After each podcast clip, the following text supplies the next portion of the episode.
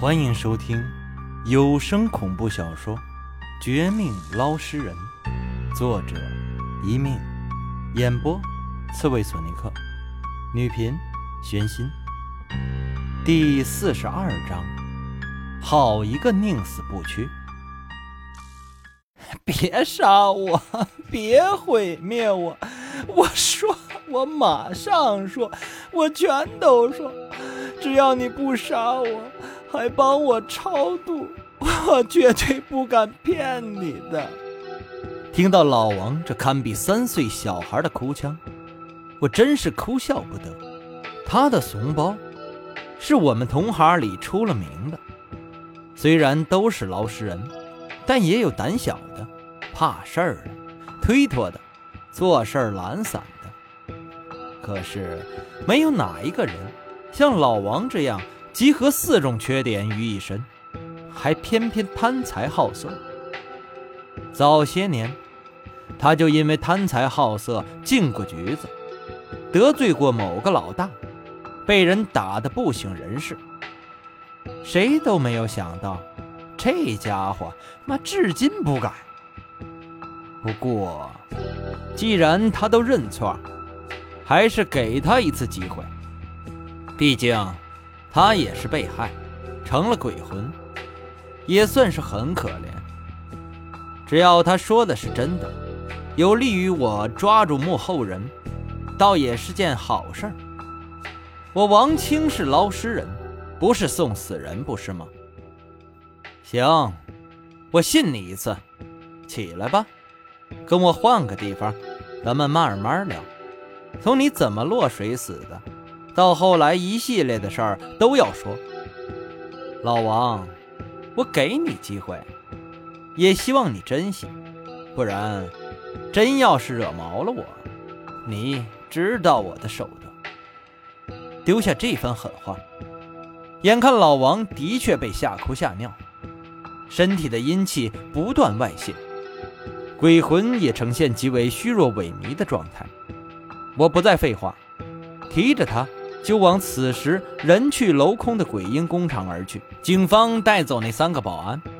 还收缴那些一片狼藉的鬼婴尸体等等，但是这地方正好给我们说事儿。也因为残留的阴气补充，老王的鬼魂之体暂时没事儿，可以勉强缓住伤势。见我盯着他不放，深呼吸一口气后，被我彻底打发的老王终于开始说起他的事儿。这竟然是一件不比受害女孩母子好到哪儿去的惨事儿。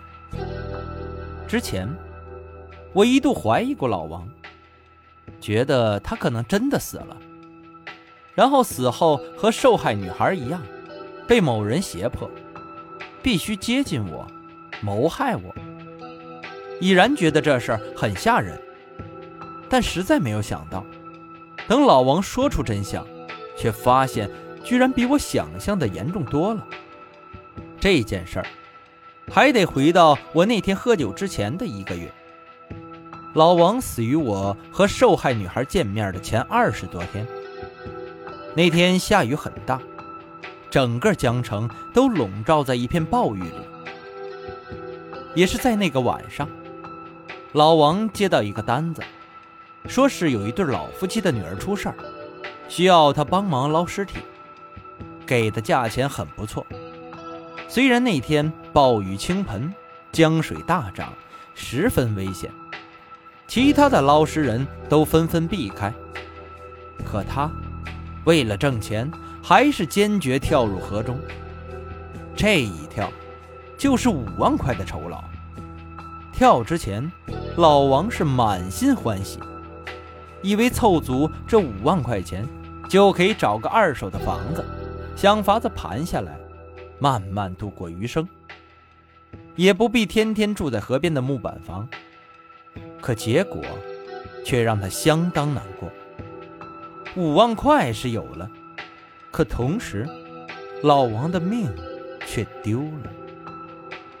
具体怎么死的，他自己也说不清楚。老王只是重复叹息，跟我说。当时下水就觉得不对劲儿，已然感觉那具女尸很不正常。甚至，比我还要倒霉的是，他刚接触女尸，女尸便已经尸变，变成一只厉鬼朝他扑了过去。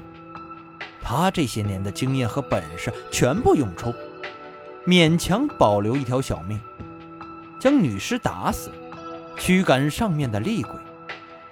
可没等老王高兴过头，等他和我一样将尸体送出去。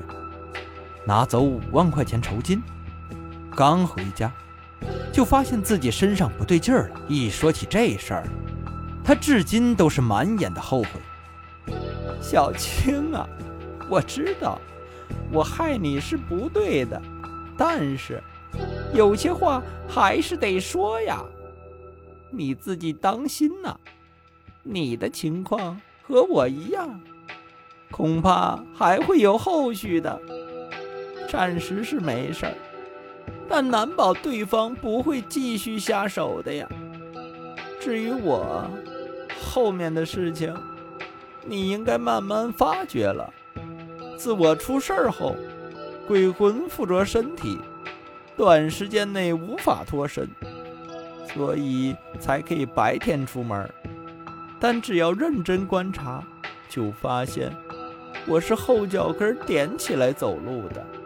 这些就是我的全部经历，该说的不该说的我都说了。小青，别怪我，你直接来个爽快的。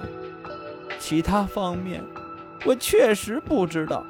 你想知道是谁这么算计我们，可以问问高人李庆利。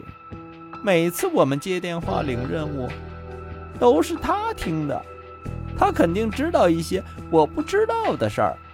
你来吧，我准备好了。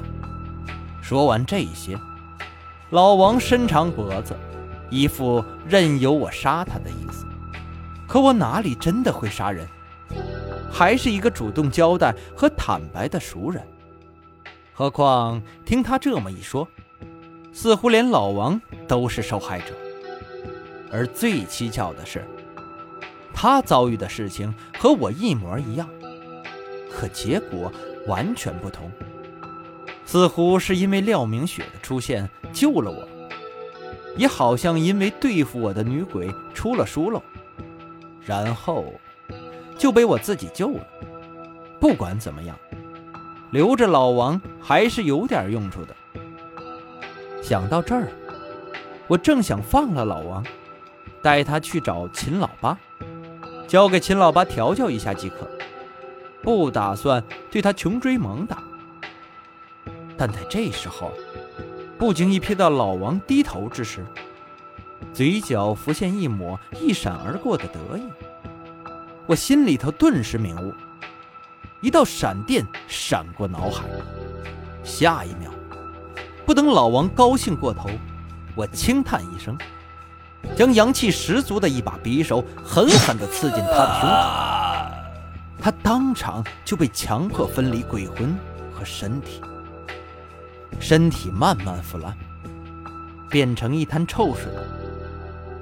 老王的鬼魂也被我咬破舌尖，喷了一口精血到衬衣上，然后撕下一条衬衣，将它打包。